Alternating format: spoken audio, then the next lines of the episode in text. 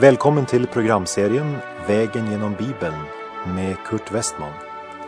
Vi håller nu på med Romarbrevet. Slå gärna upp din bibel och följ med. Programmet är producerat av Norea Radio.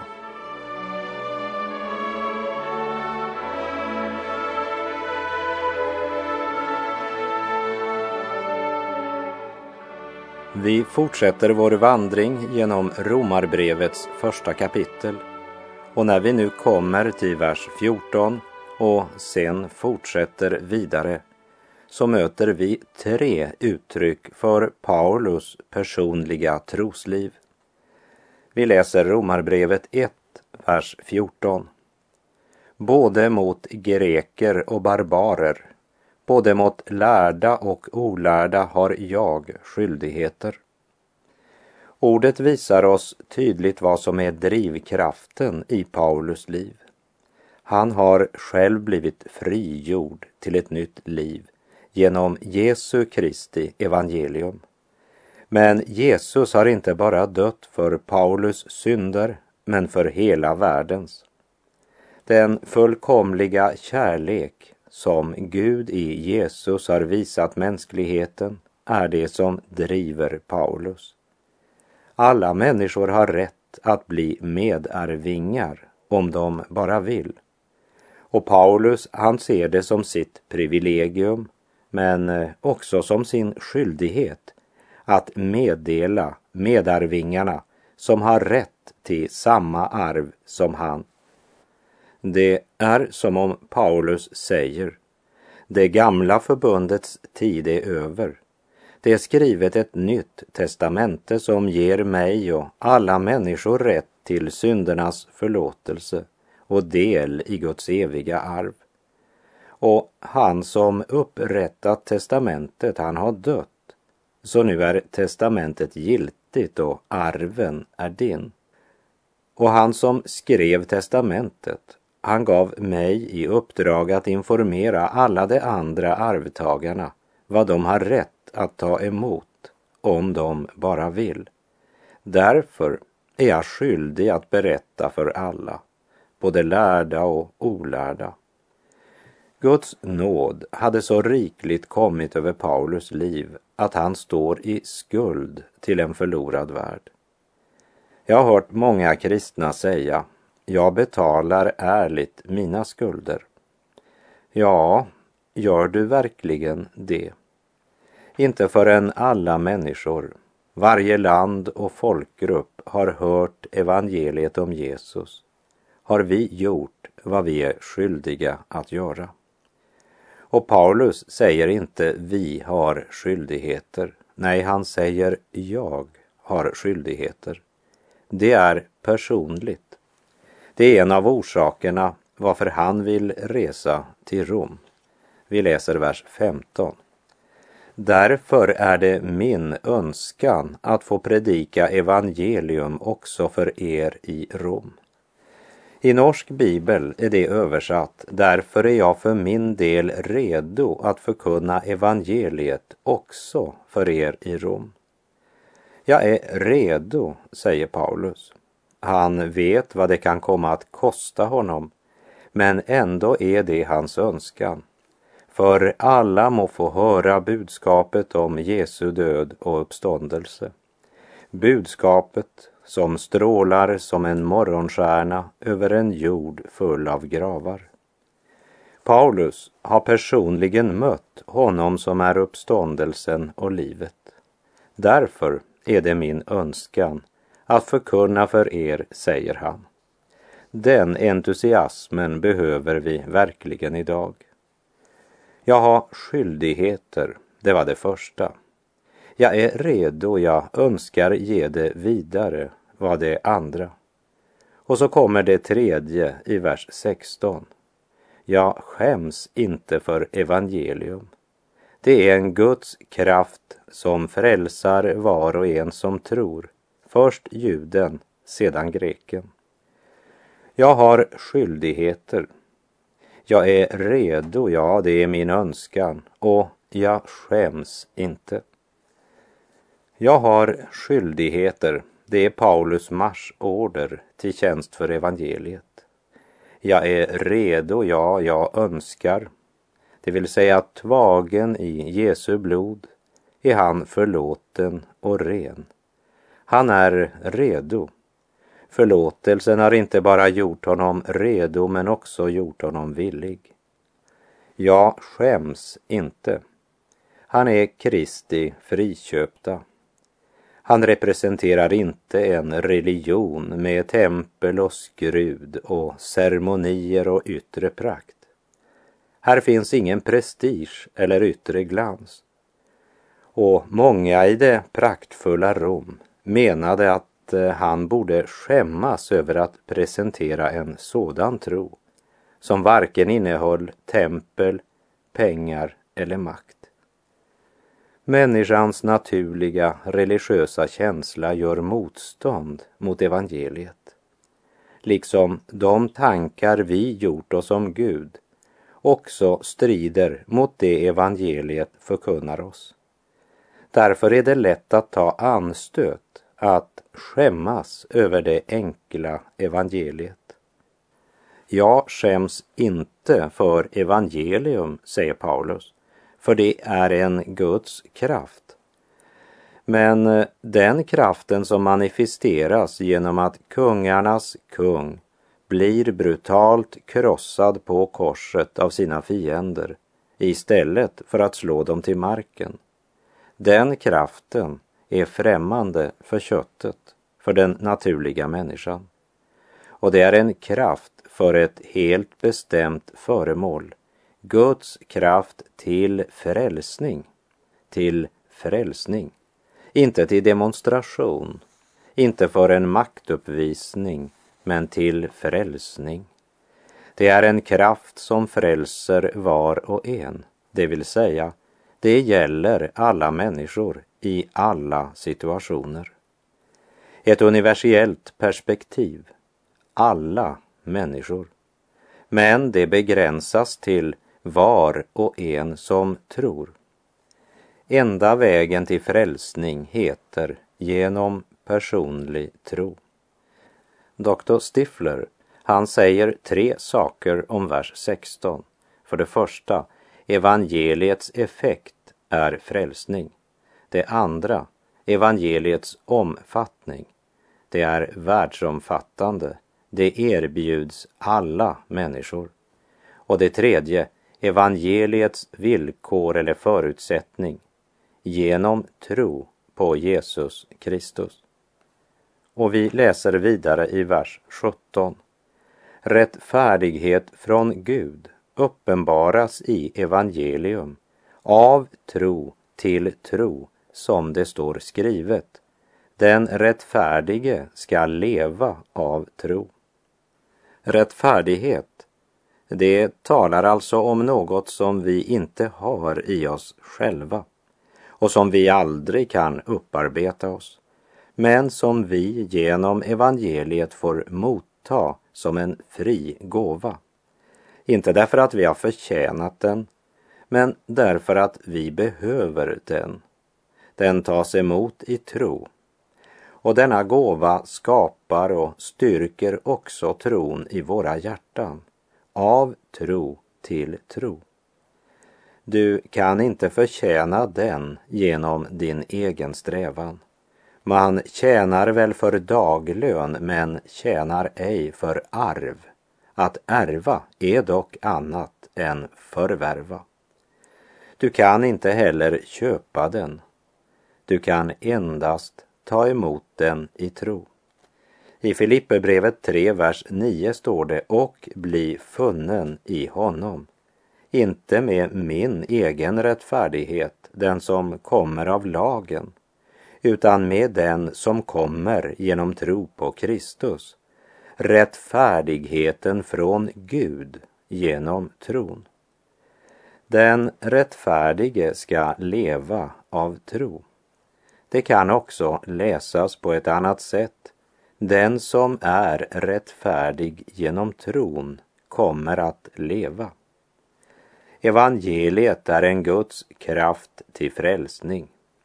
frälsning, det betyder alltså en fullkomlig befrielse från alla våra synder och överträdelser och från allt vad synden medför. Och så betyder det att nå målet i det fullkomliga Guds rike, evigt liv i en evig glädje och fullkomlig frid. Förklarad rättfärdig inför Guds domstol i kraft av Jesu Kristi blod. Det handlar om den rättfärdighet som den helige Gud kräver och av nåd skänker åt var och en som tror. När Paulus säger som det står skrivet, den rättfärdige ska leva av tro, så citerar han profeten Habakuk kapitel 2 och vers 4. Och det citatet återkommer tre gånger i Nya testamentet. I Romarbrevet, i Galaterbrevet och i Hebreerbrevet. Den rättfärdige ska leva av tro. Som det uttrycks i sången Min enda fromhet inför Gud är syndernas förlåtelse. Min enda trygghet vid hans bud är syndernas förlåtelse. Hur otron stöter sig därpå, det är ju dock i sanning så. Och som det heter i en senare vers, får jag ej leva blott på den, står inget hopp för mig igen.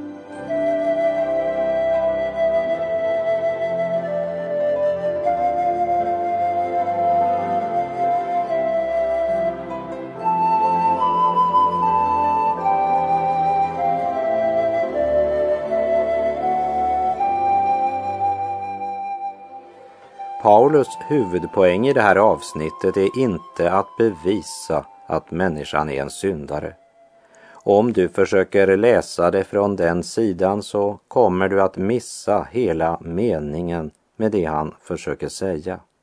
Han försöker inte bevisa.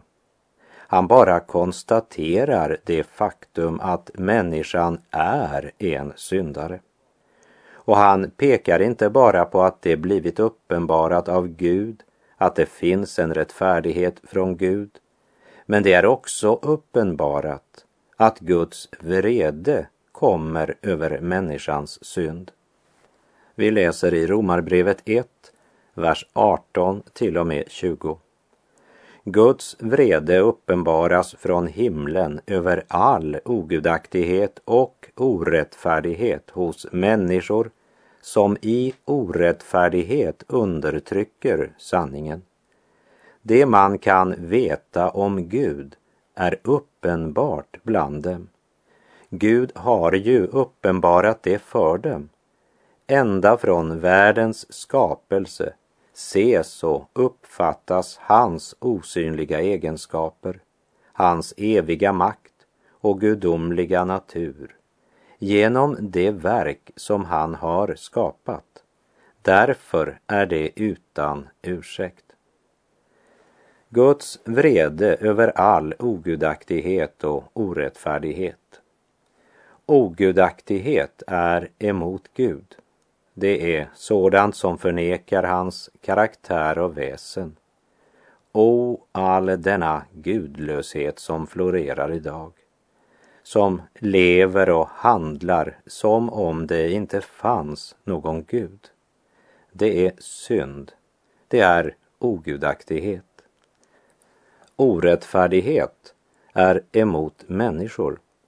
Det är att förakta Guds lag och glömma kärleken till vår nästa. Den som skäl eller ljuger, han bedrar sin nästa. Den som kör bil alkoholpåverkad och kör på en människa. Han bryter vårt lands lag och handlar orättfärdigt. Ett annat exempel är någon som är oärlig i affärer. Gud hatar orättfärdighet och han kommer att gripa in. Guds vrede det är ett uttryck för Guds heliga hat mot allt det som strider mot hans heliga och rena väsen. Men det är viktigt att lägga märke till att det inte står att Guds vrede uppenbaras över alla människor som har syndat. Men det talar om dem som i all ogudaktighet och orättfärdighet undertrycker sanningen. Det man kan veta om Gud är uppenbart. Själva skapelsen vittnar om att det finns en Gud. Men människan ville inte veta av Gud.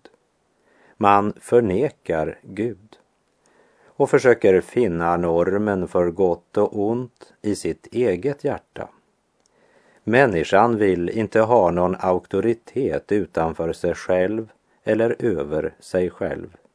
Hon vill vara sin egen herre. Det är ogudaktighet. Och dessa verser är verkligen ett svar till alla dessa som menar att Gamla testamentet presenterar Guds vrede medan Nya testamentet presenterar Guds kärlek. För här möter vi Guds ständiga och enträgna missnöje med det onda. Gud är helig och har inte förändrats. Gud är nådig, inte därför att han ser mellan fingrarna med synden eller syndaren, men därför att Kristus dog för våra synder. Kristus dog för att försona synden och bereda en väg till frälsning för var och en som vill ta emot frälsningens gåva. Evangeliet har inte förändrat Guds attityd mot synden. Men evangeliet har gjort det möjligt att frälsa syndaren. Syndaren måste antingen ha den rättfärdighet som Gud skänker genom tron eller också måste han möta Guds vrede. Något annat alternativ finns inte. Och båda delarna uppenbaras från himmelen. Och det blir en slutlig dom, en domens dag, då var och en ska avlägga räkenskap inför den Gud som ser och vet allt. Det universum vi lever i, hela skapelsen, visar oss två saker. Hans person och hans kraft. Det har varit synligt helt ifrån skapelsens början. Hur kan osynliga saker ses? Ja, Paulus pekar medvetet på denna paradox för att visa sina läsare att det fördunklade ljuset i naturen är producerat av människans falskhet. Skapelsen är ett klart uppenbarelseljus. Det är den ursprungliga uppenbarelsen. Saltaren 8, vers 4 säger När jag ser din himmel, dina fingrars verk, månen och stjärnorna som du har berett. Och i den nittonde Saltarsalmens andra vers Himlarna förtäljer Guds ära och fästet förkunnar hans händers verk. Skapelsen visar Guds oföränderliga makt och existens. I Apostlagärningarnas fjortonde kapitel, vers 16 och 17 säger Paulus han har under gångna släktled tillåtit alla hedna folk att gå sina egna vägar. Ändå har han lämnat många vittnesbörd om att han gör gott från himlen ger han regn och tider med goda skördar och fyller era hjärtan med glädje över maten ni får. Egentligen finns det inget dåraktigare och meningslösare hållning bland människor än ateism. Jag har faktiskt hört människor hävda att det finns ingen Gud. Men att det hela började med en eller annan explosion, the Big Bang. Samtidigt talar de om att finna meningen med livet. Men om ingen står bak, Om allt är tillfällighet så finns det ju ingen mening. I den fjortonde saltarsalmen säger David i vers 1 och 2. Dårarna säger i sina hjärtan, det finns ingen Gud. Fördärv och styggelse är deras verk, ingen finns som gör vad gott är. Herren skådar ned från himmelen på människors barn för att se om det finnes någon förståndig, någon som söker Gud. Och i Romarbrevet 3.11 stod det ingen förståndig finnes, ingen som söker Gud. Människan säger, jag är för klok för att tro på Gud. Gud säger, det finnes ingen förståndig, ingen som söker Gud. Varför söker människan inte Gud? Därför att det är något galet med förståndet, säger Gud. Människan har tusen ursäkter. Romarbrevet kapitel 1 och vers 20 säger Människan är utan ursäkt. Ända från världens skapelse ses och uppfattas Guds osynliga egenskaper, hans eviga makt och gudomliga natur genom det verk som han har skapat. Därför är det utan ursäkt.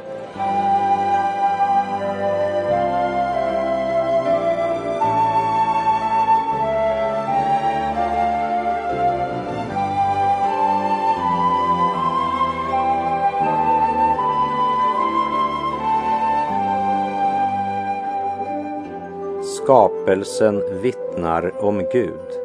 Men när människan undertrycker den sanningen och vänder Gud ryggen så sker det något med människan. Människohjärtat blir förmörkat. Och att det betyder långt mer än att människohjärtat bara blir mörkt. För människan förlorar själva förmågan att lära känna igen sanningen och kan inte tänka rätt och sant längre. Vi läser i Romarbrevets första kapitel, vers 21 till och med 23. Fast än de kände till Gud prisade de inte honom som Gud eller tackade honom, utan förblindades av sina falska föreställningar så att mörkret sänkte sig över deras oförståndiga hjärtan. De påstod att det var visa, men det blev dårar. De bytte ut den odödlige Gudens härlighet mot bilder av dödliga människor, av fåglar, fyrfota djur och kräldjur. Människan tror att hon blivit så klok men har i verkligheten vänt visdomen ryggen och väljer därmed faktiskt dårskapen. Och det nästa som sker i följd av detta är att människan börjar dyrka och tillbe det skapade istället för skaparen. Man får avgudar eller idoler som det kallas med ett finare ord. När människan förkastar sanningen får hon lögnen automatiskt. Den ofrälsta världen gör verkligen många karikatyrer av Gud. Man utvecklar sig i mörkret. I sin bergspredikan sa Jesus i Matteus 6.23 Men är ditt öga sjukt ligger hela din kropp i mörker. Om nu ljuset i dig är mörker hur djupt är då inte mörkret? Jag är för klok för att tro på Gud. Ja, ja, men om nu ljuset du har är mörker, hur djupt är då inte mörkret? Jesaja kapitel 55, vers 6 säger Sök Herren medan han låter sig finnas. Åkalla honom medan han är nära.